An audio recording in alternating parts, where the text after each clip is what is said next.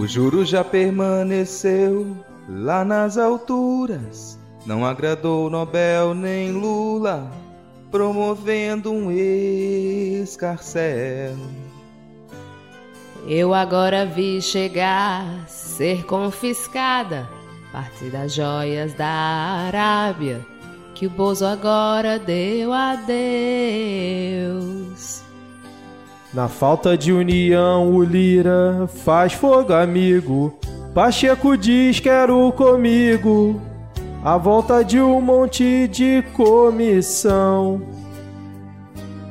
Presida teve que adiar, sem estardalhaços, visita de chefe de Estado ao amiguinho Xi Jinping. No cargo, quem só faz errado não se assume. Inventa fake de azedume. CPMI faz burburinho. O Moro armou ou não armou danado. O plano não tinha qualquer fundamento. Falar em fuder foi meio afobado. Assisti o Lula do Velho Testamento. Manchetes boladas, vários apelidos. De qual facção Deltan não vai esquecer? Num bloquinho anotado disperso. A juíza liberou réu confesso. Estou armando, mas vou aproveitar para falar mal do PT.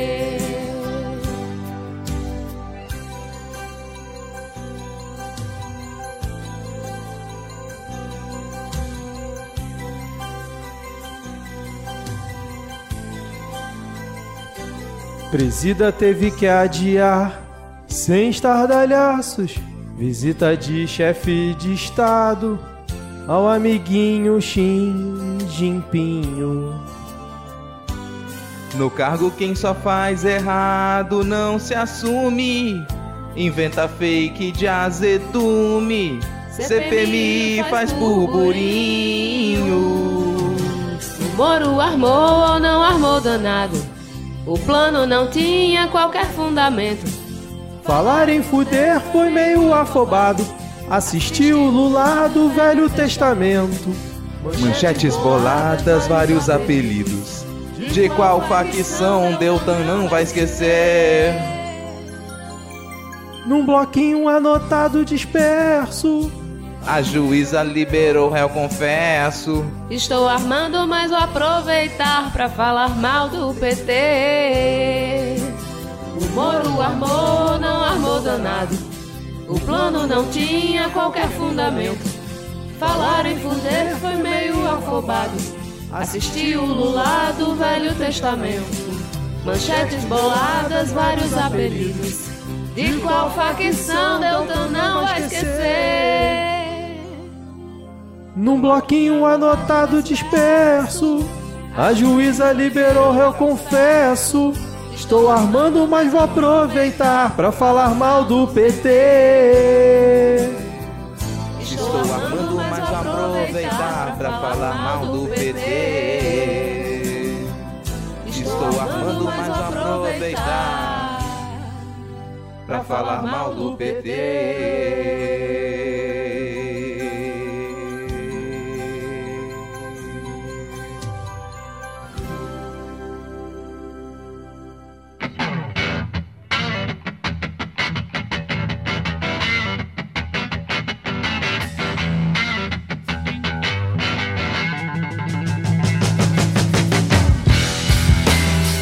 Cidadão e cidadã, tudo bem? Eu sou Vitor Souza falando diretamente do dia 24 de março de 2023. Está começando mais um episódio do Midcast Política, no ano em que esperamos ser o melhor da nossa jovem democracia. Aqui nós debatemos os fatos que ocorreram na última semana e que influenciaram no cenário da política nacional com muita informação, esperança e bom humor na medida do possível. Desculpem a voz desde já. E hoje aqui comigo temos ele, após dois meses distante de mim, já estava aqui com saudade não aguentava mais meu coração aqui apertado. Ele está de volta aqui na mesma bancada comigo. Rodrigo Hipólito, tudo bem, Rodrigo? Melhor agora, cara.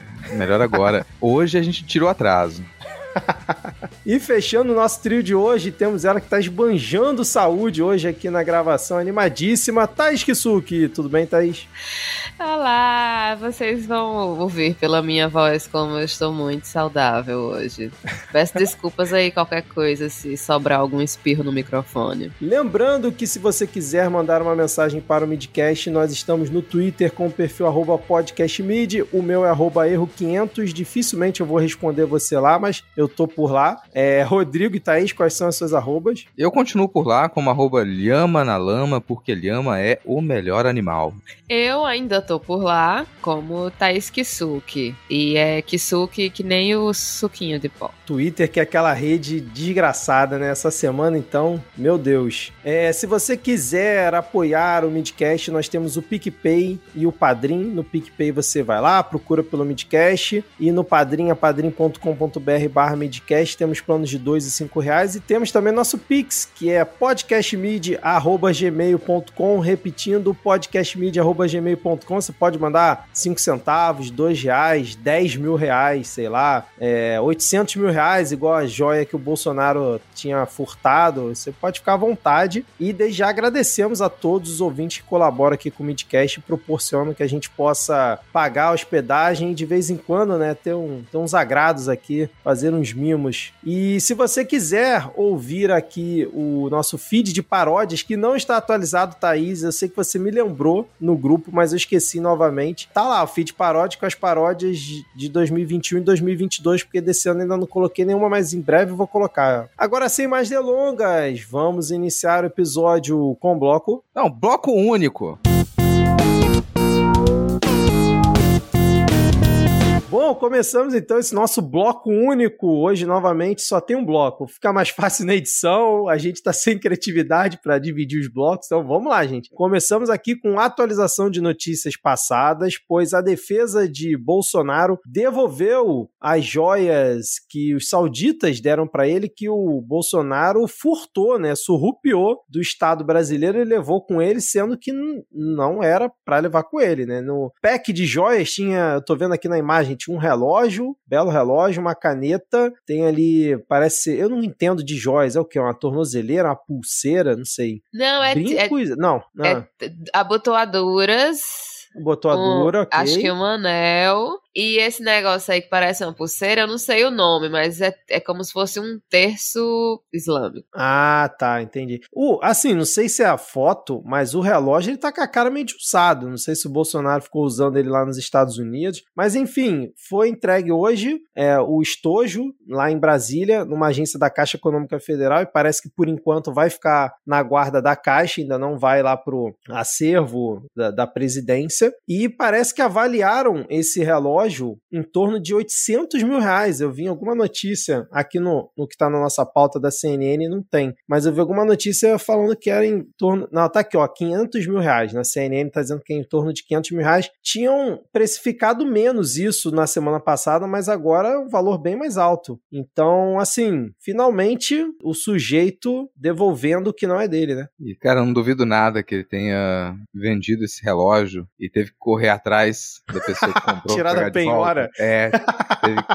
Igual o assim, filme americano, né? A pessoa é. penhora, depois descobre que puta merda, não podia ter vendido. Vamos lá, gente. Vou falar. Não tenho prova, mas fica aquelas, aquela impressão que vai ser investigado ainda que tudo parece propina. Porque sempre bom lembrar. Material nesse valor, ainda mais joias, são coisas que nem sempre são representativas do governo saudita, ou seja lá de qualquer governo, não é presente de Estado, né? Tem aparência de propina, preço de propina, cheiro de propina, propina, tudo pra ser propina. Mas não tem prova não, tá? Não me processem não. Agora... Um parênteses aqui, Rodrigo, rapidinho. Você viu que durante, sei lá, 20 anos que os sauditas deram presente pro governo americano, somados não chegou a esse valor das joias, né, dos 16 é. milhões. Acho que o presente mais caro que, que eles deram pro governo Trump, se eu não me engano, dava 16 mil dólares, uma coisa é, assim. pois é. Então, que é normalmente presente de Estado são coisas significativas, não são coisas que elas são feitas para serem valoradas nesse sentido, não é coisa para você vender. Então, se não é para vender, você não sai dando presente cravejado de brilhantes, sabe? Você dá como presente uma antiguidade, um artesanato local, sabe? Uma, uma, um símbolo festivo, algo do gênero. Não joias de marca suíça, sabe? Isso não. Não fuzil. Pessoal não dá fuzil de fuzil, presente, verdade. cara. Não dá é. fuzil de presente. Por sinal, se você resolve, se um estado resolve presentear o outro com uma arma desse jeito, você deve negar. Você falar, não, cara, não vou receber isso. Que espécie de presente é esse? Que você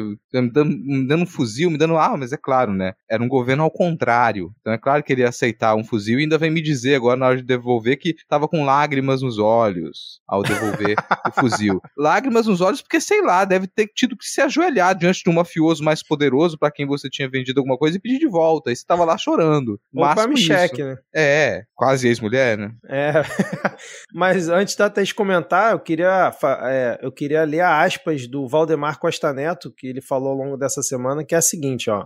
é, aspas. Valdemar. Às vezes você comete erros, mas sem má fé, desde que não dê prejuízo para o país. Fecha aspas. Então, assim, errinho, né? Todo mundo comete. Quem nunca? É, é, como já foi mencionado aí pelo Rodrigo, é meio difícil chamar isso de um erro, né? Parece ser outra coisa. Eu não tenho mais muito o que acrescentar, não, sobre essa história. Já foi dito muita coisa. Talvez o que eu tenha a dizer que não foi dito ainda é que muito me revolta que o povo escava a terra, às vezes invade terra indígena para fazer esse negócio feio do caralho. Fala sério, olha esse negócio horroroso dessas abotoaduras, esse anel, coisa mais brega, pelo amor de Deus, minha gente. Vamos parar com isso, ficar furando a terra para fazer essas coisas brega, feias. Geralmente é negócio grande, só pra pessoa ficar brilhando, dizer que tem muito dinheiro. Pelo amor de Deus, o povo tem dinheiro sobrando, aí fica usando essas coisas brega. Não, dá raiva. Apoiado, Thaís, apoiado. Então é isso. Essa foi a atualização. Vamos ver como é que vai ser o decorrer dessa história. Uma outra atualização de notícias passadas é sobre a CPMI do 8 de janeiro. Não aquela encabeçada pela Soraya Tronic, mas a, C a CPMI né, dos bolsonaristas. A do Senado parece que morreu mesmo, não vai para frente, mas a CPMI é encabeçada pelo André Fernandes e o, o Nicolas Ferreira, parece que o requerimento vai ser lido, segundo acordo com Rodrigo Pacheco, em sessão conjunta que acontecerá entre os dias 11 e 14 de abril. Então, após a leitura do requerimento, por praxe, a CPMI tem que ser instalada. Como é que vocês viram isso? Agora já temos um prazo de possivelmente realmente sair a CPMI, ou será que o governo consegue brecar antes? Eu acho que não sai, ser bem honesto, eu acho que não sai. Isso é uma das dos muitos pontinhos ali de negociação que tá com o Senado e, o, e a Câmara. Eu acho que não sai. Você já tem outras investigações em curso, tem uma tendência de uma CPMI a algumas dessas investigações, você começar a ter depoimento dobrado, porque tem pessoas que já prestaram um, dois, três depoimentos à Polícia Federal, mas sempre tem a possibilidade. Eu tenho reclamado já nos programas que eu participei aqui dessa, essa não é uma mania, porque a gente tem que ter CPI e CPMI, sim. Só que você precisa ter uma, uma certa substância no que vai ser investigado, sabe? Aí você me diz o que exatamente que vai ser investigado numa CPMI do 8 de janeiro. Porque a gente tem uma série de crimes e pessoas já processadas por esses crimes. A gente sabe exatamente qual crime que foi cometido. E você tem investigações para localizar os responsáveis, empresários, as pessoas envolvidas na prática, muita gente já foi presa e no máximo a inclusão de alguns nomes políticos, com e sem cargo. O que, que seria exatamente investigado numa CPMI? Que outro tipo de responsabilidade essa CPMI ela está tentando encontrar? Então ela parece ser só uma proposta para tentar desviar o assunto ou achar uma margem para incluir o atual governo, como se que é o que aconteceu ali fosse responsabilidade do atual governo e não algo planejado, insuflado, financiado meses antes. Eu diria Talvez anos. anos. Talvez é. anos antes, sabe? Isso, isso é a única justificativa para você abrir uma CPMI agora é se você considerasse que tem alguma responsabilidade no governo que tinha sete dias de, de empossado. Que é uma coisa completamente esdrúxula, sem sentido. E, mas, honestamente, assim, quem, a galera do Distrito Federal talvez devesse estar mais preocupada com isso. Porque não vão conseguir estabelecer nenhum fio para responsabilizar o atual governo federal. Agora, você consegue encontrar mais responsabilidade do governador do Distrito Federal se você resolve abrir uma CPMI. A corporação, a Polícia Militar, talvez deveria se preocupar. Talvez devesse se preocupar, porque a gente continua com os depoimentos na Polícia Federal, mas a mediatização disso ela seria muito maior com uma CPI ou uma CPMI. Desagrada mais gente do que agrada. E não é tão útil considerando que você tem investigações já em curso. Por isso que eu acho que talvez não, não funcione, não role. E se acontecer de abrir, vai ser uma coisa mais esvaziada. Eu não sei se há interesse de parlamentares da base do governo de, faz, de se desgastarem para fazer uma defesa numa CPMI dessa. E vamos lembrar o nível de argumentação da base bolsonarista pela CPI da pandemia que a maioria das pessoas acompanhou. Imagina você acompanhar uma CPMI com esse pessoal agora e com o atual governo, com a base do governo, com a base de esquerda, desinteressada de participar. Eles vão chamar pessoas que não têm relação com os fatos, vão começar a chamar qualquer blogueiro, qualquer. chamar depois esdrúxulos, começar a dar declarações estapafúrdias, fazer perguntas que não chegou a lugar nenhum, uma incapacidade enorme de reunir documentação que tenha peso. Vocês vão lembrar disso da, da CPI da pandemia. Era sempre isso, a, a oposição na época reunia para os relatórios uma série de documentos de peso para poder fazer as acusações e fazer a, as perguntas, e o outro lado, a base bolsonarista, não reunia documentação nenhuma. Quando aparecia uma documentação, era falsa. Era print de conversa de WhatsApp, sabe? Era postagem de Twitter. Era só o que eles tinham. Então, não, é até difícil pensar como é que eles vão conseguir mediatizar. Isso vai ficar muito esvaziado. Uma CPMI baseada em quê? Em áudio de WhatsApp, print de WhatsApp, com, é, eu, com imagem eu, falsa. Eu acredito que a CPMI vai acabar saindo, né? Principalmente depois dessa ação do Rodrigo Pacheco. Acredito que o governo não vai ter tempo de reverter, se não conseguiu até agora. Mas para mim a, a linha dele já está traçada, que é justamente o spoiler que o Marcos Duval deu ontem. Agora, quando você estava falando, eu lembrei. Parece que saiu um, um, vídeo dele ontem, provavelmente ele fazendo alguma live no, no perfil dele, dizendo que assim que foi instalada a CPMI, ele tem documentos para provar a responsabilidade do governo atual e isso vai encaminhar exatamente para o impeachment do Lula e a prisão do Flávio Dino, segundo ele. Foi o Cebolinha que disse isso? O Cebolinha fragmentado, exatamente. Ah. É, assim, eu entendi, todo mundo entendeu a ironia. É sempre bom explicitar que isso foi ironia, gente, porque o Marcos Duval, ele é um sujeito instável, não dá para confiar em nada que ele diz. Nada, absolutamente nada. Eu não digo que o Marcos Duval ele é um, um mitomaníaco. O negócio dele não, não é mentir. Ele é só uma pessoa descontrolada. Ele não sabe para onde ele vai. As coisas que ele diz são explicitamente mentiras, às vezes nem ele acredita nisso. Ele, ele parece aquele tipo de, de parlamentar que cai em qualquer tipo, qualquer golpe. Se uma pessoa tenta envolver ele em um esquema, ele nem consegue entender o esquema criminoso no qual tá tentando envolver ele. Ele não consegue. Então é o cara que sempre dá fora. Nada que o Marcos Duval fala dá para levar a sério. Absolutamente nada. Então eu concordo com o Vitor. É, esse aí é o spoiler de uma CPMI nesse caso. É isso aí que a gente vai ver. Falas sem provas, sabe? Teorias da conspiração as mais mirabolantes. Talvez tenha até. Eu vou mudar minha posição aqui agora. Eu quero que tenha a CPMI do 8 de janeiro. Eu prevejo diversão. Porque assim, o atual Big Brother não dá para assistir. Virou um negócio chato pra caramba. Mesmo com a volta do Fred Nicasso, desculpa, não tem mais como salvar aquele programa. Foi uma edição que flopou. Então a gente precisa de mais entretenimento. Eu acho que uma CPMI do 8 de janeiro, com figuras como Marcos Duval, vai ser divertidíssimo, cara. Vai ser divertidíssimo. Imagina assim, é, aquilo ali é, é, roteiro do mais absurdo que você puder imaginar. Alguém, Marcos por favor, Duval, depois. Zambelli. É. Bia tem que guardar, tem que guardar para poder fazer um, um, mini documentário na Globoplay. Isso vai ser o. Nossa, cara, maravilhoso. É a minha posição agora. Sou a favor, tem que ter. É, esse lance da, da CPMI na real, eu acho que nem os bolsonaristas acreditam que eles vão trazer alguma informação que vá mudar algo. O que eles querem fazer é o que eles sempre fazem, que é trazer informações para plantar dúvida nos eleitores dele, trazer qualquer conteúdo pífio para os eleitores dele verem, ah, não, olha aqui tal, fulaninho falou isso daqui, isso é verdade. E querendo ou não, é, é um holofote, né? A CPI da Covid foi um holofote muito grande para muitos parlamentares. É, eu acho que eles não têm como fazer um contraponto com real com, com uma investigação oficial. Não tem como ser. Eu acho muito improvável que saia algo além do que, que, se, que, que, que a polícia tem averiguado nas, nas investigações. Até porque é algo muito complexo, né? É muita informação, é muita coisa. Eu acho que é muito mais complexo do que a, as questões da Covid, porque são muitas pessoas envolvidas no país todo nessa questão do, do, do financiamento, é, sem contar nas pessoas que, que, que foram presas no meio desse processo todo, né?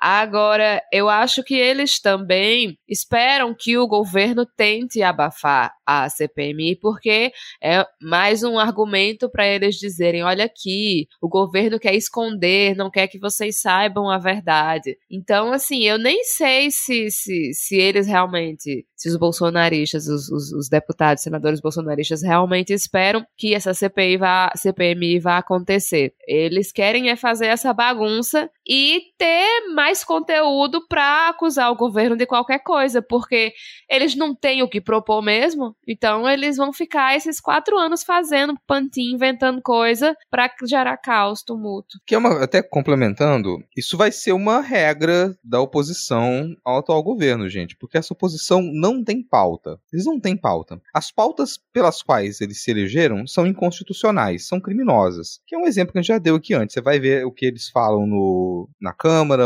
ainda não no Senado, mas normalmente eles estão defendendo propostas criminosas, estão cometendo crimes, como é o caso do, do Nicolas Ferreira. Então, se eles não têm pauta, eles vão tentar sempre fazer esse tipo de oposição. É, isso é muito similar à tentativa de criar um é, Ministério das Sombras para poder fazer a fiscalização dos ministérios, coisas que eles não dão conta. Eles não têm o que fazer. Eles não têm pauta nenhuma, não tem projeto, não tem proposta, não tem o que defender. Imagina esse pessoal nas comissões. O que eles vão fazer nas comissões? E isso é, é histórico no Brasil, tá? A direita não sabe ser oposição. A direita só sabe dar golpe. É isso que a direita sabe fazer no Brasil. Não sabe ser oposição, nunca soube. Então eles ficam tentando o tempo todo é, embarrear o governo, travar propostas, impedir que as coisas aconteçam, impedir que as propostas vão à frente. Quando eles têm maioria, às vezes conseguem fazer isso. Mas quando eles estão enfraquecidos ou quando tem uma maioria incompetente, como é o, que, o caso agora, porque o bolsonarismo fez isso, fez com que se elegesse uma oposição de direita, de extrema direita, extremamente incompetente, desconhece os processos públicos, desconhece o, o, o funcionamento de Brasília, eles são incapazes de estabelecer uma pauta própria, de formar uma imagem da direita e conseguir fazer oposição. Então o que eles têm é tentar fazer uma CPMI para construir esses fatos, esses antefatos, né, esses fatos ficcionais, ou criar uma tentativa de Ministério das Sombras que é só propagandística. Eles não têm o que fazer. Tudo que os ministérios fazem é divulgado. Até a reunião do Lula puxando a orelha de ministro é publicizado, que é uma ótima, inclusive, do governo. A gente vai falar aqui de alguns escorregões do Lula, mas no geral, você deixar público tudo o que está acontecendo nos ministérios é ótimo. Você tira até essa pauta deles, essa tentativa de criar o Ministério das Sombras. É, só pra gente fechar esse tópico, a previsão que eu faço aqui, é,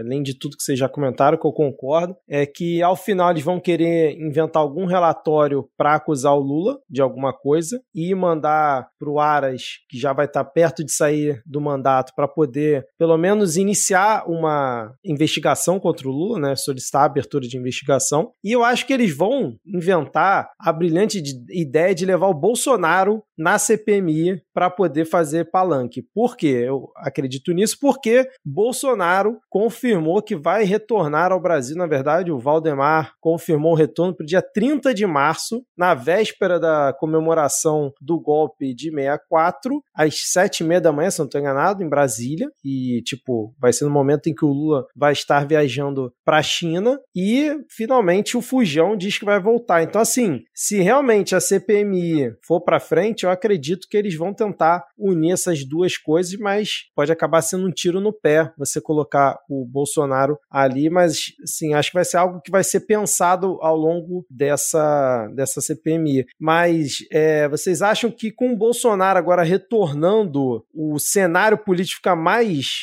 zoado, fica mais confuso? Que ele só sabe criar o caos, né? Ou vocês acham que ele não vai ter essa força toda agora que ele já não tem mais cargo? Eu ainda tenho minha minhas dúvidas se ele vai voltar mesmo. Eu só acredito no dia que ele botar os pés no Brasil, que eu acho que ele tem muito medo de ser preso ainda. Mas eu, eu sinceramente, eu, eu não, eu não, eu confesso que eu não, não consigo prever o futuro, assim, porque eu vejo ele enfraquecido, eu vejo ele sem forças, mas eu acho que pode ser aquela parada assim meio morto muito louco, sabe? Os filhos ficam um levanta um braço, o outro levanta o outro, o outro mexe a boca e fazem de conta que ele tá fazendo alguma coisa.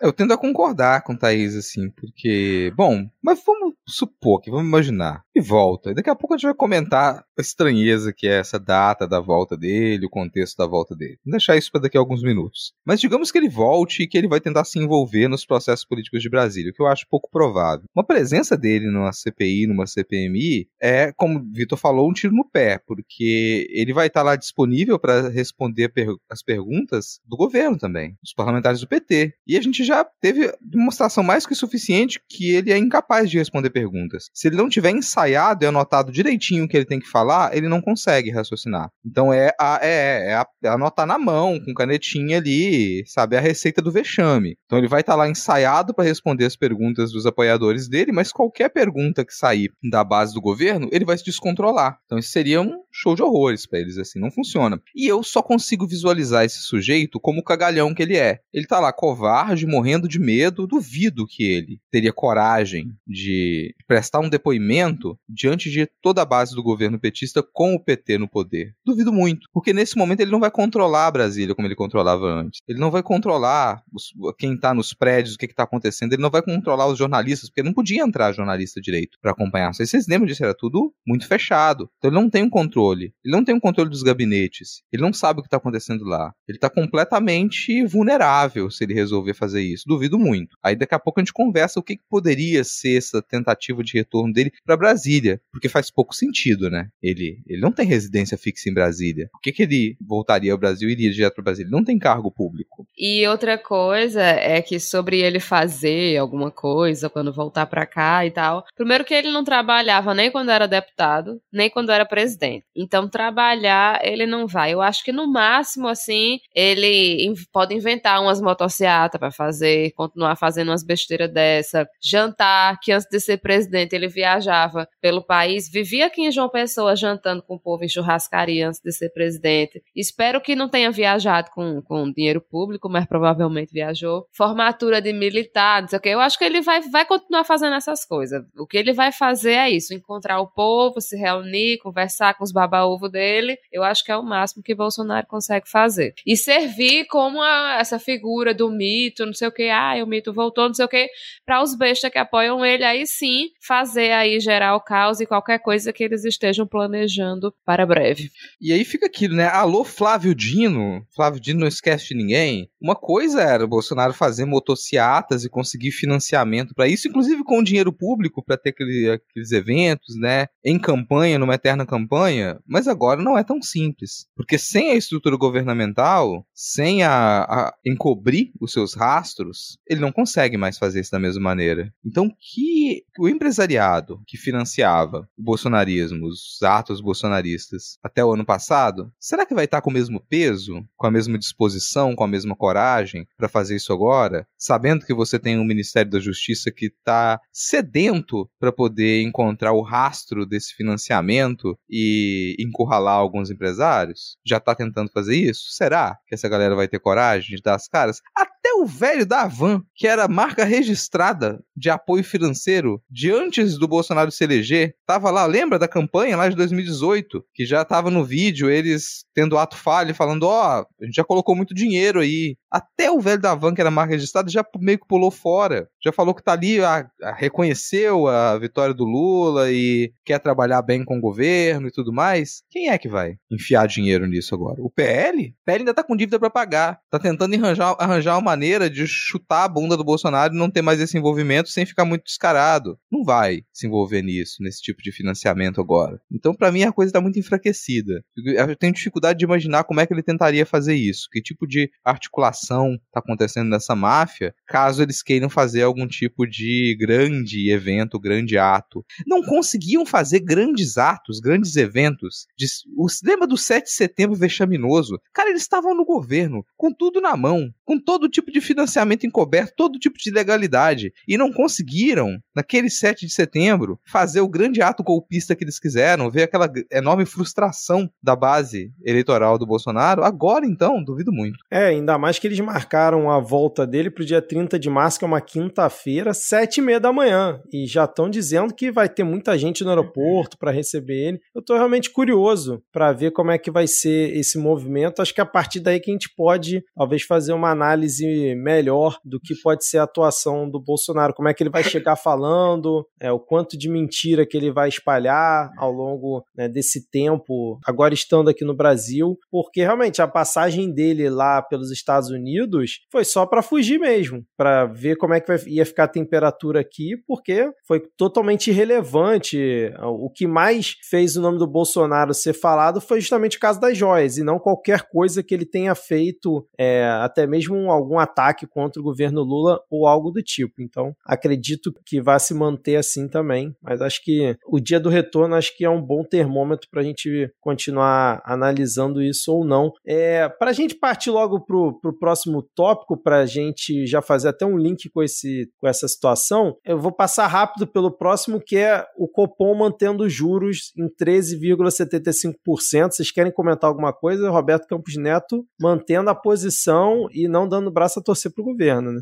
Cara, Campos Neto, sabotador da República. Que é isso que ele está fazendo. A gente está ali com um sabotador no Banco Central. A intenção é descarada de impedir o crescimento da economia, de travar. Não tem, acho que hoje é difícil encontrar alguém que não seja um, um alucinado do novo, do Partido Novo, que vá tentar defender que tem alguma lógica em você manter os juros nessa altura, assim. A gente já nem a imprensa acredita mais nisso. Nem a imprensa que antes ficaria ali botando panos quentes acredita mais nisso. Nem os economistas ortodoxos lá vão acreditar mais nisso. Não faz sentido. Tá lá Nobel de Economia explicando por A mais B que não tem por que manter um juros desse, que, que um juros desse ele é uma, um suicídio econômico. Não tem base nenhuma. Uma explicação lá simples que, peraí, se juros altos eles acabassem com inflação, a gente não teria tido plano real no Brasil. Era só você continuar elevando juros como estava antes e a gente teria como superar inflação. E não foi o caso. Então a gente precisou do plano real para superar um tipo de inflação. E tem tipos diferentes de inflação. E a inflação atual, ela já, aliás, o cenário global, ele já demonstra que a gente poderia ter uma deflação, porque o que puxava a inflação, algumas crises internacionais do comércio, elas já foram, já passaram, já não tá mais, já não acontece mais desse jeito. Mas aqui no Brasil a gente ainda continua mantendo aqueles juros como se a gente tivesse nessa crise. Não faz sentido nenhum, nenhum, nenhum. É nitidamente uma sabotagem da economia de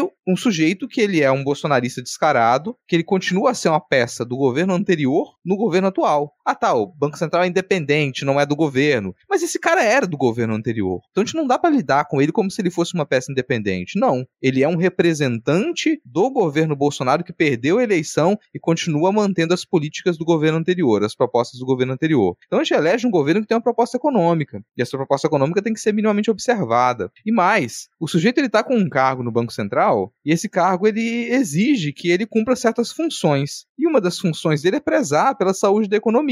Se o sujeito, sem justificativa nenhuma, mantém os juros nessas alturas, ele não está cumprindo a função dele. Isso já é o suficiente para ele sair do cargo. Manter o Campos Neto no cargo é manter um sujeito que não cumpre a sua função, que já tem justificativa para ser demitido. E é extremamente arriscado, porque todo mundo já indicou que a gente tem um primeiro ano aí muito complicado para a economia e a cada mês que esse sujeito está lá mantendo os juros nessa altura para sabotar a economia, é um atraso que a gente vai ter que retomar ano que vem. Não dá para esperar ano que vem. Não dá para deixar mais um ano e meio que ele continue na liderança do Banco Central mais um pouco e não seria exagero a gente pensar em, uma, em analisar isso de modo criminal, porque o que esse sujeito está fazendo? Ele está tá quase cometendo um crime de lesa pátria. Que tipos de, de interesses ele está defendendo? Ele está defendendo de interesses estrangeiros, principalmente, interesses de um mercado estrangeiro, e utilizando a economia brasileira para que o, dinheiro eles, ele saia da nossa economia, ele não entre, não permaneça aqui. Ele está impedindo o trabalho do empresariado brasileiro, ele está impedindo o investimento na economia brasileira. Ele está trabalhando contra a economia brasileira, com um cargo no Banco Central. É bom, se isso não é um ato criminoso, então a gente está com, pro... tá com um problema em tipificar os criminosos ali, porque, convenhamos, o sujeito ele está descaradamente trabalhando contra a economia. E quando você trabalha contra a economia, é contra o desenvolvimento industrial, é contra o investimento estrangeiro, é contra a geração de emprego, é contra a recuperação. Ele está trabalhando para que as pessoas continuem a pagar um preço muito alto em alimento. Ele está trabalhando para que as pessoas elas continuem a não poder exigir direito trabalhista. Ele está trabalhando para que o salário mínimo valha cada vez menos. Então isso vai contra a política que foi a política econômica que foi eleita. A gente elegeu uma proposta econômica no ano passado e ela tem que ser seguida. Então isso para mim já passou do ponto assim. Não, não consigo entender como que o Campos Neto se mantém no cargo. Honestamente, não consigo entender. Que ele já provou por A mais B e ninguém mais apoia. Quem é que tá apoiando o Campos Neto no Banco Central? Eu vou te dizer, Rodrigo Hipólito, porque a lei de autonomia do Banco Central né, fixou o mandato do Campos Neto em quatro anos como presidente do Banco Central. E a única forma de você tirar ele antes desse tempo é se o presidente da República falar que ele não cumpriu os, os objetivos, né, as métricas de desempenho né, à frente do Banco Central, só que caso ele opte pela demissão, o Senado tem que aprovar. E aí tem uma notícia aqui na CNN de um dia atrás dizendo o seguinte: base de Lula no Senado articula blindagem a Campos Neto. Somados MDB, União Brasil e PSD tem 34 senadores, quase a metade dos 81 da casa, dificultando qualquer mobilização maior para desestabilizar o presidente do Banco Central. E aí tem uma notícia também no G1 dizendo que o Lula pressionou o Pacheco né, contra o Campos Neto e o Pacheco disse que, ó, calma aí, porque a gente não tem voto para isso não. Então, já está respondida essa pergunta. Quem ainda defende Campos Neto? A base do Lula no Senado, cara. Uma base dessa, que... quem precisa de oposição, né? É, cara. Vou te dizer que, assim, eles não estão defendendo o Campos Neto. Eles não estão defendendo o Campos Neto. Eles estão defendendo a sua própria posição no Senado. O que é um problema enorme de articulação política, tá? Porque, ou, ou seja, todo mundo ali admite que o Campos Neto ele precisa ser quicado. Ele precisa ser chutado. Todo mundo ali admite. E vão usar esse poder de tirar o Campos Neto ou não pro próprio benefício político. Então, de novo, eles não estão defendendo o Campos Neto. Eles estão usando o Campos Neto como moeda para poder aumentar o seu capital político. É, isso é um tempo... enorme problema de articulação. É, porque ao mesmo tempo em que eles falam que não tem risco para o Campos Neto né, ser aprovado uma demissão dele no Senado, eles também avaliam que a taxa de juros está alta. Então, assim, realmente fica um paradoxo. É complicado porque é muito poder na mão de uma pessoa só, né, do, do Campos Neto. E é muito tipo, ah, o que que pode, que, como é que ele pode sair? Ah, não, se ele não é, chegar no, no que foi estabelecido. Mas isso é muito, muito solto, né? Muito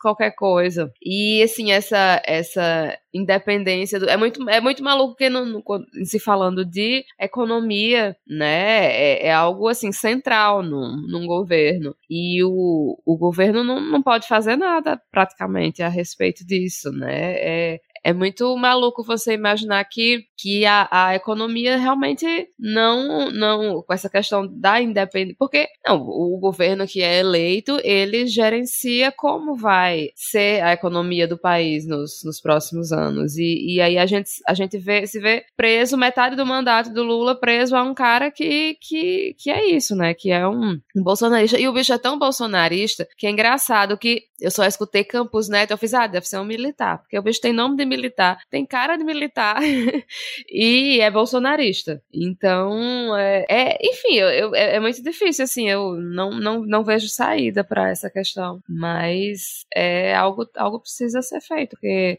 não dá para ficar refém tem, desse jeito. Tem uma coisa que a gente normalizou nesses últimos seis anos, algumas coisas que, que acho que talvez isso seja o que mais me incomoda, porque tem, tem coisas que não precisariam ser discutidas sabe? Mas a gente aceitou, aquilo continuou ali, a gente se enfraqueceu, a extrema-direita tomou o poder e se tornou normal. Se tornou normal que a gente tivesse durante quatro anos um ministro da Economia que descaradamente usava de informações do seu cargo para benefício próprio. Descaradamente ele usava de informações privilegiadas do governo para poder jogar com investimento, para poder pensar no próprio, no próprio dinheiro, para poder ganhar dinheiro em cima do cargo dele. É isso que o Paulo Guedes fez. É isso que o Paulo Guedes fez. Estava lá, não era nem escondido. Ele ganhava dinheiro com offshore dele com informações privilegiadas. E a gente normalizou isso. Isso passou a ser aceito. Desculpa, Paulo Guedes devia estar preso, cara. Paulo Guedes devia estar preso. Ele usou informações, um, ele com um cargo público como ministro da Economia, ele usou informações privilegiadas para poder lucrar em cima disso. Usou como isso como, como moeda no mercado. Isso é crime, ele não pode fazer isso. Ele não está preso. E a gente normalizou tanto esse tipo de coisa que agora a gente tem um sujeito no Banco Central que ele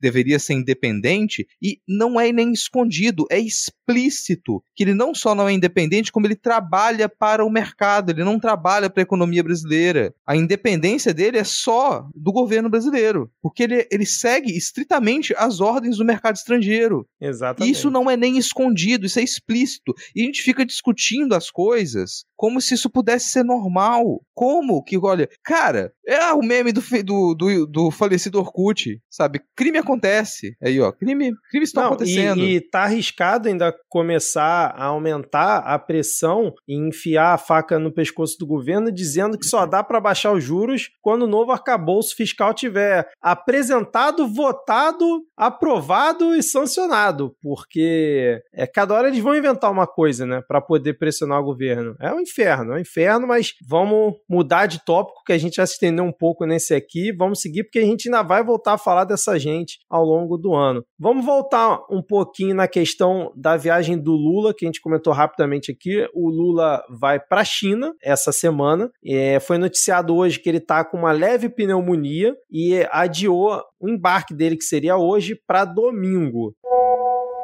Então, pessoal, a gente gravou o episódio na sexta-feira com essa informação que eu acabei de relatar, só que no dia seguinte, no sábado, o Lula informou através das suas redes sociais e através da Secretaria de Comunicação que não iria mais na viagem para a China. Isso foi adiado para uma próxima data. Então, tudo que a gente debateu aí pelos próximos minutos não vai fazer tanto sentido, porque a viagem do Lula não vai acontecer, mas acho que fica aqui a reflexão sobre sobre o tema e também agora fica a atualização de que realmente não vai rolar a viagem, tá bom? Valeu!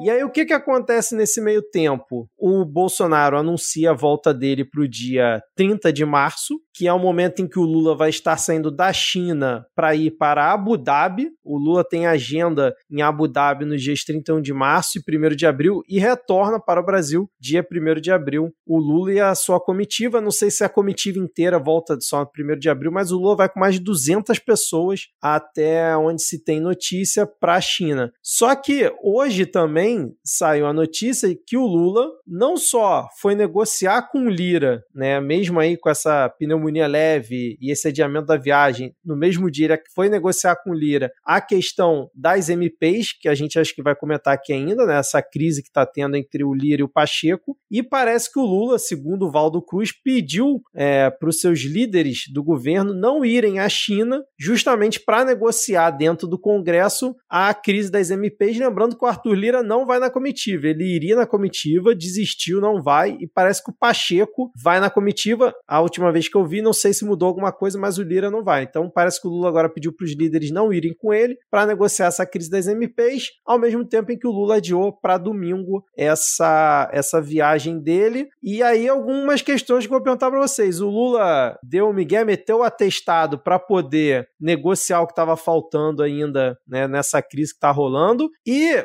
os malucos bolsonaristas, esses golpistas safados, será que eles vão tentar emular, Rodrigo, 64?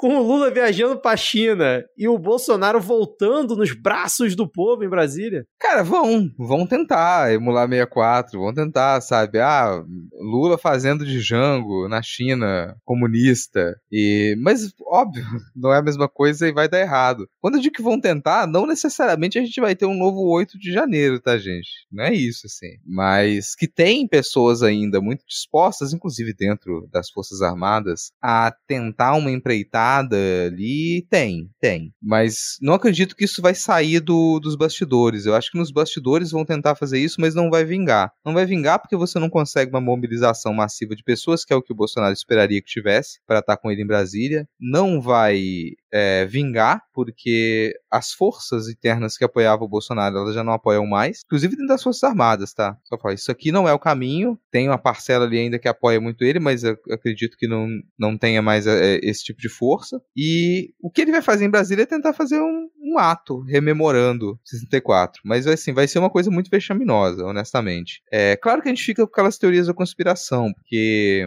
tá, tá tendo todas essas negociações, mas esse cancelamento repentino do Lira, você fica pensando, opa, Arthur Lira, jamais confiaremos. Nunca. Nunca confiar em Arthur Lira. Isso é uma regra para sanidade política. Então, se o Arthur Lira resolve não viajar e permanecer em Brasília, você se pergunta por quê. Não é por nenhum motivo justo, legal, interessante para o povo, não. É por articulação política, é por alguma coisa ligada à manutenção do poder. É estranho. Ele tá nessa crise com o Pacheco. Então isso torna ele uma figura ainda mais perigosa, né, cara? Porque animais peçonhentos, quando são acossados, atacam. Vamos lembrar disso. Então tá lá, Arthur Lira, aquela cobra peçonhenta, acossada de todos os lados, sendo pressionado pelo governo, sendo pressionado pelo Lula, sendo pressionado pelo Pacheco, e Bolsonaro voltando na mesma época, ele decide ficar aqui. É no mínimo estranho. Mas acredito que no máximo a gente vai ter algumas cenas hilariantes ali. Isso vai ficar muito nos bastidores. E na semana seguinte a gente já vai ter algumas revelações na, na Globo News dizendo: olha o que, que aconteceu nesse grupo de WhatsApp. Olha o que, que aconteceu nos bastidores desse evento com o Bolsonaro. Olha como que ele foi desmotivado pelos seus assessores a tentar partir diretamente pro STF para assassinar o Xandão. Eu acho que o é, Arthur Lira tá, tá ensandecido, né? Brigando com todo mundo para cima e pra baixo, porque ele tá começando a trabalhar agora e, e tá muito empenhado em, em, manter o papel dele, né? De, de vilão de, de história em quadrinhos de super-herói. E essa história do do pessoal, ah, será que vão refazer o, o golpe de 64, sei o quê. Eu acho que depois de, de, de 8 de janeiro, é, deve ter uma galera mais radicalizada, mas eu acho que a maioria, assim, que faz volume, deve estar com medo de, de preso. Então eu acho que vai ter muita gente que pode até desejar muito fazer é, o que os, o, o grupinho, né, os líderes bolsonaristas estão sugerindo, mas deve ter muita gente morrendo de medo de, de, de, ser, de ser preso mesmo, né? Porque viram que não é só fazer o que quiser e, e postar no, na rede social e fica por isso mesmo, né? O negócio é a revolução que eles querem fazer não é algo simples de ser feito. Na vida real, as pessoas vão presas. Exatamente. E só para contextualizar para o ouvinte que não acompanhou, é, essa treta entre o Lírio e o Pacheco é que quando começou a pandemia, o rito né, de tramitação, por exemplo, de uma PEC ou de projetos importantes mudou. Então, antes passava por comissões mistas, formado por senadores e deputados, e agora ela começa a tramitar já direto na Câmara dos Deputados com uma relatoria de um deputado, e com isso acaba que aumentou o poder do Arthur Lira, porque ele consegue manejar do jeito que ele quer e dar andamento do jeito que ele quer a tramitação de, de projetos importantes e às vezes deixa quase tempo nenhum para o Senado, ou tenta atropelar de todas as formas. Então, o Pacheco pediu é, ó, acabou a pandemia, né, do, do jeito que a gente estava vivendo antes, vamos voltar com as comissões mistas. O Lira bateu o pé, falou que não, que vai continuar do jeito que tá, e aí tá essa queda de braço. O Pacheco querendo que volte do jeito que era, e o Lira falando que não. E aí, nesse embrólio todo, o Congresso não tá é, analisando as MPs editadas pelo governo Lula. Nesse momento, a gente já tem 26 medidas provisórias na fila de espera, incluindo a que criou o novo Bolsa Família, né, dentre outras. Então, assim, é isso é o que está de pano de fundo nessa briga. E aí o Alexandre Padilha, parece que ontem, deu a seguinte declaração, ele que é o ministro da articulação política do governo. O que eu quero dizer é que o governo não vai meter a colher em um tema que é das duas casas. Ao governo interessa o quê? E acredita no quê? Que tanto Câmara quanto Senado serão responsáveis para garantir que as medidas provisórias que estão lá, que são tão importantes para o povo brasileiro, sejam votadas o mais rápido possível. Fecha aspas. Então, assim, é o cenário né, que está rolando no Congresso nesse momento, enquanto Lula planeja sua viagem para a China com empresário, pessoal da CUT, é...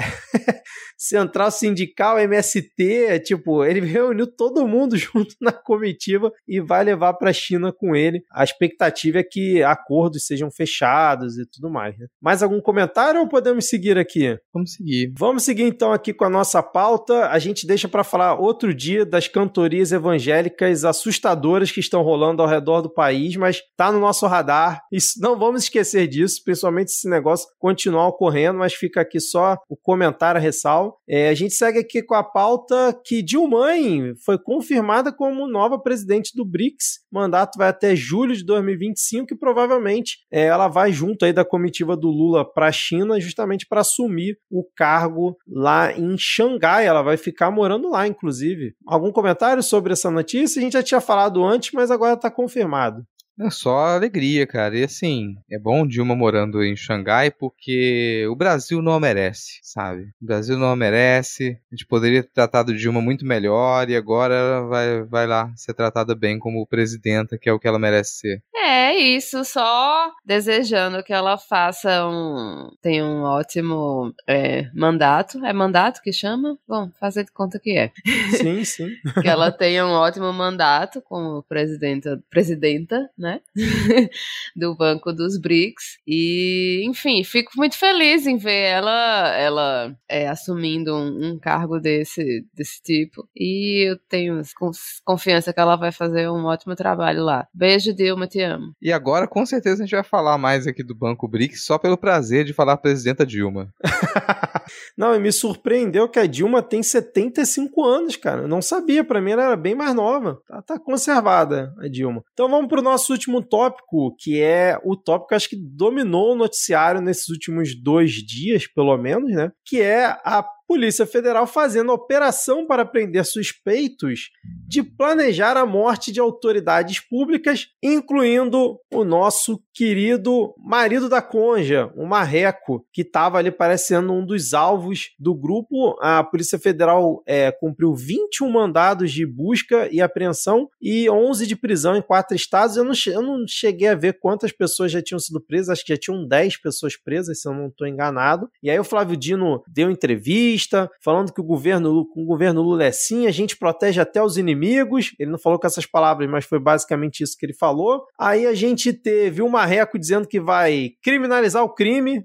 tá proibido pensar crime. Segundo ele, vai passar um projeto de lei para criminalizar quem, por acaso, planejar atentado contra autoridades públicas. Não é efetivar, não, é planejar. Então ele já vai cortar ele na raiz. E aí a gente teve ao mesmo tempo o Lula. Ah, pode falar falar, 10. Não, que eu só me lembrei, será que isso é retroativo? Porque aquela minuta do golpe, será que entra nesse negócio de planejar crime e tal? A gente pode prender uma galera? É verdade. Bem observado, Thaís, bem observado. E aí a gente teve também o Lula nesse meio todo, nessa confusão toda. O Lula, um dia antes da operação da PF, numa entrevista pro Brasil 247, por favor, é, pessoal da comunicação do Lula, Brasil 247 não, não precisa, ainda mais ao vivo, cara cara. Mas enfim, o Lula tava lá descontraído, né, no, no meio da galera dele, e aí falou quando tava preso, puto da vida, porque, né, se considerava um preso injusto, falou que queria fuder a vida do, do Moro. E depois ele complementa dizendo, né, que é brincadeira e tal, não sei o quê, mas obviamente pegaram esse recorte dele falar que queria fuder com o Moro e espalharam para tudo quanto é canto. E no dia seguinte a Polícia Federal fez essa operação, e aí no dia seguinte a operação perguntaram pro Lula o que, que ele achava de toda essa confusão do PCC estar armando, e o Lula disse que via uma armação do Moro, mesmo sem ter prova. Ele falou uma, duas vezes falando que achava achava que isso era uma armação do Moro, que eu achei assim que. Ele pode até pensar isso, mas eu achei completamente desnecessário o Lula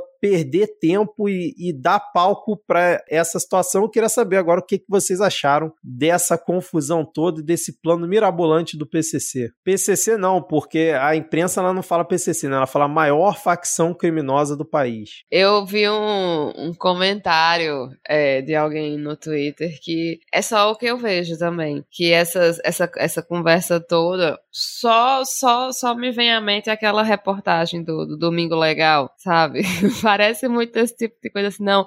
Porque, velho, tá, sei lá, a galera deve ter raiva do Moro por algum motivo aí, mas por, por que que a galera vai criar um plano pra matar Sérgio Moro, não sei o quê? Tipo, essa galera, essa galera da máfia não, não gosta de ficar chamando atenção, pô. Aí vai matar um, um bicho que é um, um marreco, que é um pavão, que é a coisa que mais faz, que mais gosta de fazer é aparecer, chamar atenção. Enfim, não vou dizer que, né, que é, como é, que é uma armação do Moro, mas eu vou pesquisar. Eu não vou falar porque eu acho que é mais uma armação do Moro. Eu quero ser cautelosa. Eu vou descobrir o que aconteceu. Mas é visível que é uma armação do Moro. Eu vou pesquisar, vou saber o porquê da sentença. Ai, cara, assim, é um negócio muito complicado de comentar, Vitor, porque. Não, ainda é... teve a juíza, né? Que eu comentei, a juíza da Lava Jato foi a mesma que quebrou o sigilo da operação, e aí todo mundo ficou sabendo das conversas de WhatsApp, quanto que os caras já gastaram. Eles já tinham gasto, acho que 6, 8 milhões para produzir o plano. O plano mais caro da história, cara. E você vê, assim, um cheirinho de Lava Jato, né? Aprendiz de Sérgio Moro mesmo, que já soltou pra imprensa, bonitinha. Pois é. E assim, tá, a gente talvez nem tenha audiência suficiente para ser processado, mas a gente ainda quer evitar o processo. Só um disclaimer, não, não somos a favor de violência contra nenhuma pessoa, só deixando jamais, claro aqui. Jamais, jamais. É, jamais você a favor de atentado contra ninguém, assim, não é isso, cara. É reais ou fictícios, não sou a favor, tá? O negócio é, eu posso ter uma falha de memória. Acontece, a gente tem uma falha de memória. Mas eu tenho uma dificuldade de me recordar de algum outro caso em que o PCC planejou atentado contra a figura política, contra a figura pública. É, seria inédito. Posso estar enganado? Posso, mas eu acredito que seria inédito você ter o PCC. Se, o PCC tem muito mais um histórico de tentar fazer acordo com figuras políticas é, do que atentado. O PCC ele é envolvido politicamente. O PCC é uma força política no país também. Criminosa, sim, mas não é a única força política criminosa do país. Ele é uma força política. Então ele está entranhado na vida política brasileira também. E não tem motivo nenhum para o PCC planejar atentado contra senador. Não tem. Muito difícil de você justificar isso. Pode ter acontecido? Sei, cara. O, a nossa realidade ela se tornou tão distorcida, tão estranha, que talvez algumas pessoas com, com uma, conseguiram se infiltrar no PCC e conseguir fazer planos, propor planos mirabolantes que vão com, em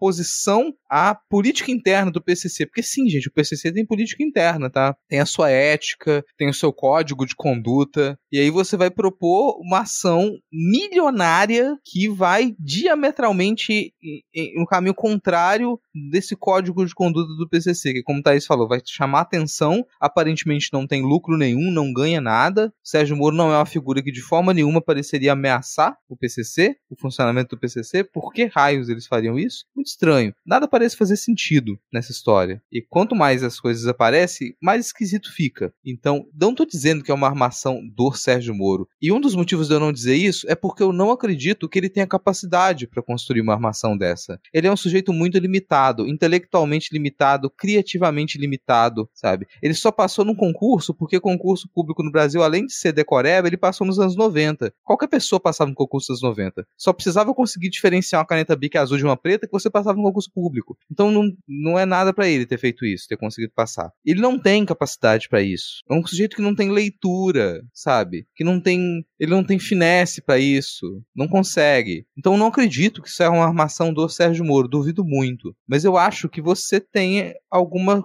você tem uma situação estranha que merece ser investigada. É, mas aí, tá, merece ser investigada. Aí nesse sentido eu acho que mais do que ter uma fala problemática do Lula, ela, ele perde oportunidade. É uma oportunidade perdida. Porque eu não acho que o Lula tenha que parar de dar declarações que elas sejam incisivas ou que elas chamem muito a atenção. Mas essas declarações elas têm que ser direcionadas. Ele poderia dar uma declaração e simplesmente falar: olha, isso me cheira muito a armação. Me cheira muito a armação. Me cheira muito. Acho que isso é uma coisa que tem que ser investigada. Então, sim, a gente vai colocar todos os esforços para investigar nisso e tentar entender como que parece que você, que é que um grupo criminoso no Brasil Investiu milhões para poder fazer algo que ele nunca fez antes e deixar as pessoas com a pulga atrás da orelha. Diz sim que parece ser uma armação, mas esquece o nome do Moro. Só que aí vem aquele problema, porque o Lula, e a gente falou isso, ó, tempos atrás, tá? Quando o Lula saiu da cadeia, a gente falou, olha, o Lula ele não tá interessado em se vingar de ninguém, com exceção de Moro e Delanhol. São as únicas duas pessoas que vão tirar ele sempre do sério, que foram,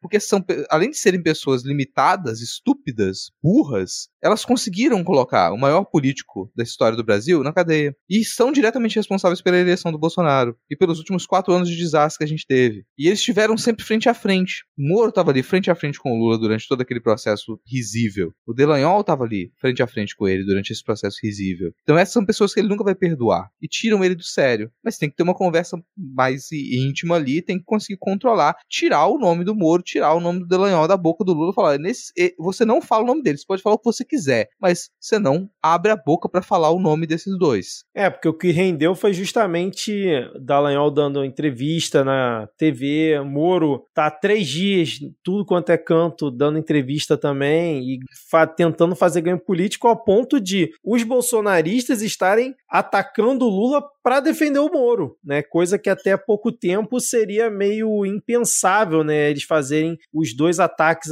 é, fazer um ataque ao Lula, obviamente, mas para defender o Moro é o que está acontecendo. Então, assim, é, realmente foi um, assim, gastou cartucho à toa na, na minha visão nesse momento, né? Mas, ô Rodrigo, só para a gente ter uma noção do poder do PCC, né? E de acordos que o PCC fazia, costuma fazer, ele prefere fazer, né? Historicamente, a gente sabe. É, nessa investigação da Polícia Federal, eles descobriram que integrantes do PCC envolvidos né, nessa orquestração toda, eles tinham acesso a um sistema de câmeras de monitoramento do governo de São Paulo, para justamente vigiar as viaturas da Polícia Civil. Então, esse é um nível de. É, como é que eu vou dizer? De acesso, infiltração, exatamente, que o PCC consegue é, no poder público. Então, realmente, assim, essa história está extremamente estranha, mas vamos lá é a Polícia Federal tá ali subordinada ao Flávio Dino, que é um ministro que a gente né, acredita ser um dos melhores ministros aí do governo Lula e tudo mais. A gente já comentou aqui isso em outros episódios e a operação está sendo tocada. Cada hora está surgindo uma coisa nova. Parece que é, teve gente dentro da PF dizendo que a quebra do sigilo, né, feito pela juíza para liberar as informações foi errado, mas saiu a notícia também que a própria Polícia Federal que teria pedido para o sigilo cair. Então fica fica aí essa, essa troca de informação, mas vamos continuar acompanhando, né? Ver como é que vai ser o desenrolar. De repente vai aparecer o Marcos Duval nessa, nessa história, alguma coisa assim, né? Porque a gente, inclusive, votou semana passada, né? Quem era o mais fragmentado, se era o Marcos Duval ou o nosso brioso almirante Bento Albuquerque. Ó, eu tô na expectativa, eu quero uma reedição da entrevista com o PCC, do final do Gugu. é o mínimo que eu espero, cara. É o mínimo que eu espero aqui. Ah, algum podcast, algum mesa cast aí, ó, deve ter algum mesa cast para conseguir fazer isso, gente. Por favor, façam uma Ô, Rodrigo, colocamos PCC. É para colocar o áudio do Pedro Cardoso aqui que você mandou um pouco antes da gravação? Por favor, isso aí, boa. Olha só, gente, a gente tá falando nada do que a gente falou aqui nesses últimos minutos interessa. Nada disso tem relevância. Fala aí, Pedro Cardoso. Pedro Cardoso, fique à vontade. Não, me causa espanto. É, eu acho que o Brasil está profundamente adoecido moralmente. Porque nós estamos falando aqui há 10 minutos de uma pessoa chamada Sérgio Moro, e ele está sendo tratado aqui como se fosse uma pessoa que merecesse todo o nosso respeito, uma pessoa muito digna, muito correta, enquanto que ele é uma pessoa que tramou junto a um acusador para colocar uma pessoa na cadeia. E apenas porque nossa democracia é juridicamente muito imperfeita, ele logrou virar senador da República. Então é feita uma ameaça vida dele, que é um fato profundamente lamentável. Ninguém, ninguém tem que ser ameaçado de coisa alguma. Mas me desculpem, milhões de brasileiros são ameaçados de morte todos os dias pela pobreza em que vivem, pela proximidade que são obrigados a viver com o crime organizado. E agora, este homem moralmente desqualificado recebe toda essa atenção, porque ele agora foi vítima de uma ameaça também. Pera lá, eu acho isso uma, uma doença brasileira. Eu estou muito mais preocupado com milhões e milhões e milhões de outras pessoas que estão permanentemente ameaçadas e e que não serão noticiadas aqui nem em outro lugar nenhum, porque não tem o prestígio Pedro, que o posso... poder traz para as pessoas. Esse é o meu ponto de vista. Por isso que digo, há uma questão de linguagem. O fascismo brasileiro ele se é, exerce o domínio sobre as consciências do povo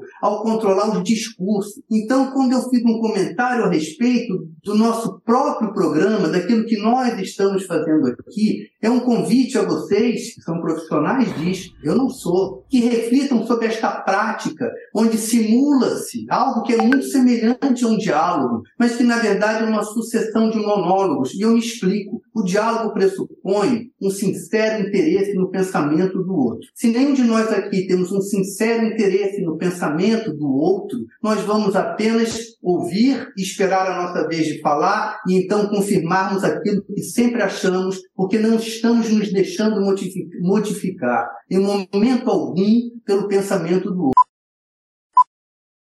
E depois dessa fala avassaladora de Pedro Cardoso na CNN Brasil, vou aqui mandar uns salves, Rodrigo. Olha só, porque eu tuitei lá no perfil do Midcast, falei assim, ó, acontecendo agora a gravação do Midcast Política da semana com Erro 500, Lhama na Lama e Thaís Kisuki. Então, o Rafael disse, a Preta que passou por cirurgia oftalmológica merece um beijo, então um beijo pra Preta, que é a cachorra aí do Rafael. Temos o nosso queridíssimo Denis Almeida, que vai ser papai, Rodrigo vai ser papai, segundo ele, né? Do, vai ser papai ou já foi papai? Agora eu tô na dúvida. Vai ser, acho que vai ser. Vai ainda. ser ainda, né? Do joelhinho, como ele mesmo se refere ao seu futuro filho. Então ele falou, desejou uma ótima gravação pra gente. E pensando, ele começou a pensar que vai ter que explicar pro joelhinho por que, que ele mandou tanto salve pros gatos e nunca mandou um pra ele aqui. Então fica um salve pro joelhinho do Denis Almeida. E segundo ele, vai ser a paródia com a melhor voz da bancada, que é a da Thaís Kisuki. Olha aí, Thaís, jogou a pressão. Paródia essa essa que ainda não foi feita. Eu prometi fazer a parada essa semana, até o momento ainda não tá feita. Vamos ver se segunda-feira ela tá no episódio. Temos é, também aí. Vai ter que ser um raça negra, alguma coisa assim, para combinar com a minha voz fanha. É, porra, perfeito, Thaís. Eu vou até mudar a ideia que eu tinha aqui, eu vou botar raça negra. Pronto, fechado. É, o PC 30570 disse: boa gravação, apesar de ser difícil, porque estão falando do Brasil em 2023, mas mesmo assim, uma boa gravação. Beijo. É, o Marco Lima disse: tudo jóia aí? Ou também tem cocaína? Olha aí quem pegou a referência pegou. A Rose Matos mandou uma foto do seu gato caramelo e disse também salve bancada. O Rodrigo Bastos disse aê! O Márcio, o Márcio Santete disse mandem um salve para mim, salve. E o Jornal Ataque mandou uma foto dos seus gatos. E o Rodrigo já tá aqui desesperado, chega de salve e acabaram os salves. Vocês têm alguma dica cultural? Eu quero Peraí, indicar você filme... esqueceu Opa. e o povo do Spotify.